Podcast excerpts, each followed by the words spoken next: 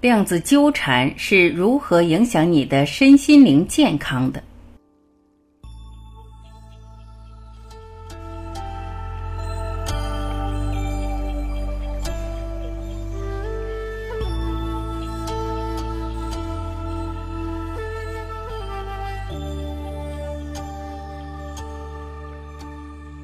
已经被世界上许多实验室证实，许多科学家认为。量子纠缠的实验证实是近几十年来科学最重要的发现之一。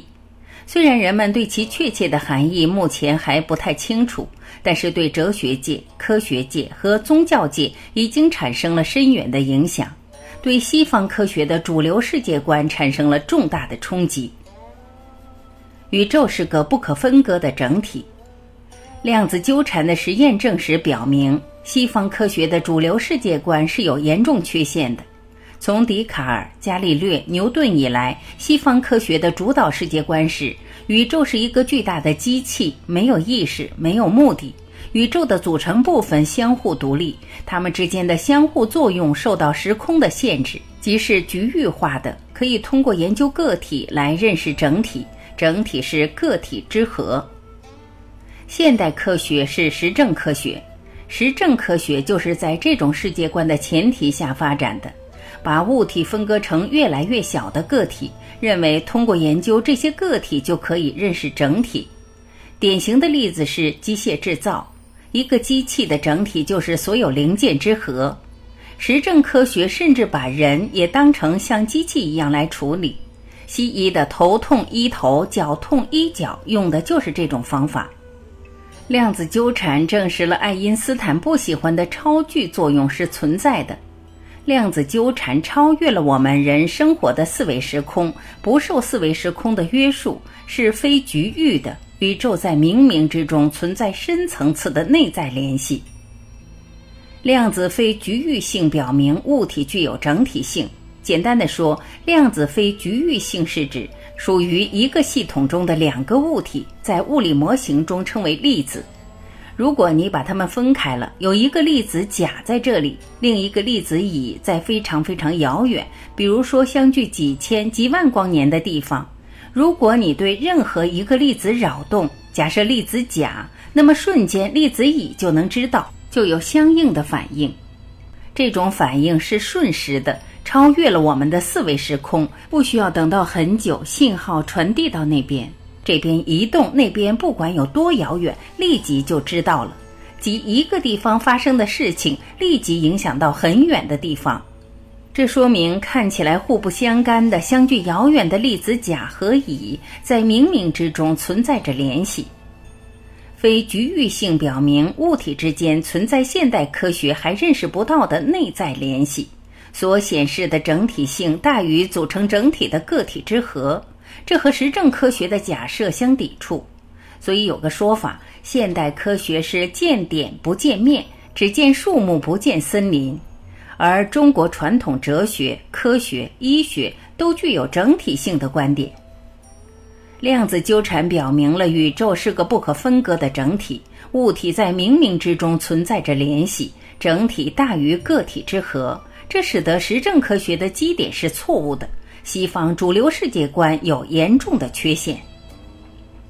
为理解人的意识对自身的影响，多年来科学家不断从解剖、神经生化甚至量子物理学的角度进行深入研究。最近，美国加州大学圣巴巴拉分校的费希尔教授提出，大脑中可能在利用核自旋进行着量子处理。根据这一理论，小分子和离子会迅速与周围的液体环境纠缠，因此不能在宏观时间尺度保持量子相干。而核自旋与环境的连接很弱，有可能延长其相干时间。相干持续时间取决于元素种类及其自旋量子值。这样看来，具有最佳相干时间的元素是一种理想的神经量子比特。在费希尔的理论中，一种叫做波斯纳的磷酸盐分子很适合充当量子比特存储器，其能维持的相干时间可能达到几天。量子处理的核心是量子纠缠，酶催化反应会破坏焦磷酸盐离子，产生两个磷酸盐离子，形成量子纠缠对，可作为量子比特。这种磷酸盐对和细胞外的钙离子结合，形成波斯纳分子后，仍会保留核自旋纠缠。这个理论为我们理解人的意识对自身的影响提供了重要帮助。过去我们曾说过，良好的情绪意识对身体的积极作用，但更多是将它作为一种心理暗示。而量子层面的研究表明，这种作用机制有着坚实的基础。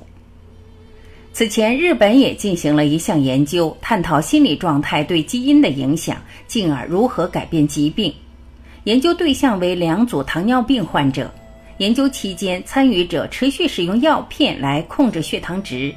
接下来，一组受试者观看一个小时的喜剧表演，而对照组则观看一场沉闷的讲座。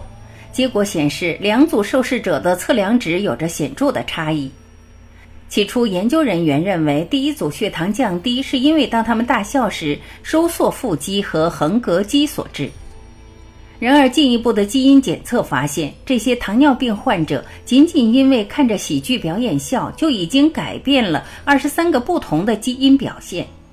他们高昂的心理状态明显触动大脑，发送新信号到细胞，启动了这些基因的活动，让身体自然地开始调节处理血糖的基因。该研究清楚显示，我们的情绪可以开启一些基因序列，并关闭其他的基因。仅仅靠一个新情绪就可号令身体改变内在的化学反应，从而改变基因表现。有时候，基因表现的改变可能会很突然或很剧烈，比如有人在极度紧张的情况下，头发可以一夜变白；或者当你内心反复预言某个事件，你就会在该事件正式发生前有亲历其境的感受。总之，通过大脑神经系统的量子场，我们的情绪意识可以将身体调整为适应新的心境，因而以新方式号令基因码。甚至有可能一定程度上重塑头脑与身体，形成新的基因表现。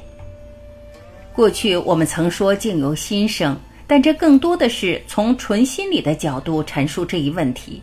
随着科学研究的进步和深入，在量子领域，人们不断发现这一切有着现实的科学基础。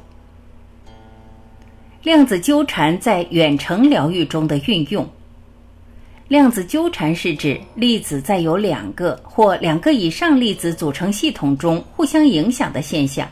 这种影响不受距离的限制，即使两个粒子分割在直径达十万光年的银河系两端，一个粒子的变化仍会瞬间影响另外一个粒子。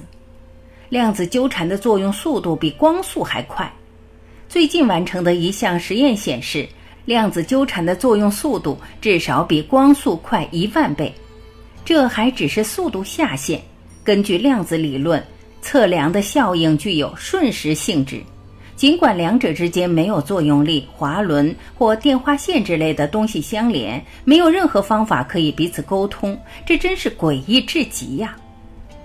在此基础上，又有人提出了超距作用。即不相邻的物质之间不通过相互之间的其他物质的传递直接产生的相互影响，即为超距作用。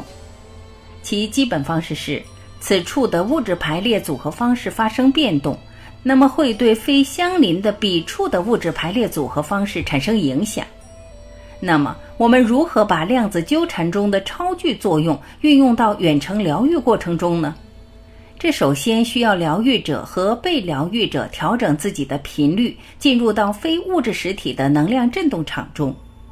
根据神经神学的观点，在人处在不同状态下，大脑的波动频率是不同的。在贝塔频率下，意识层面，头脑以语言文字思考，也知道当脑波频率慢下来到阿尔法、西塔状态时，头脑的思考方式是图像式的。只要你处在阿尔法、西塔状态，无意识层面就会持续被疗愈、被更新。同样的，也是在这种状态下，疗愈能量在两个人之间的流动最为快速。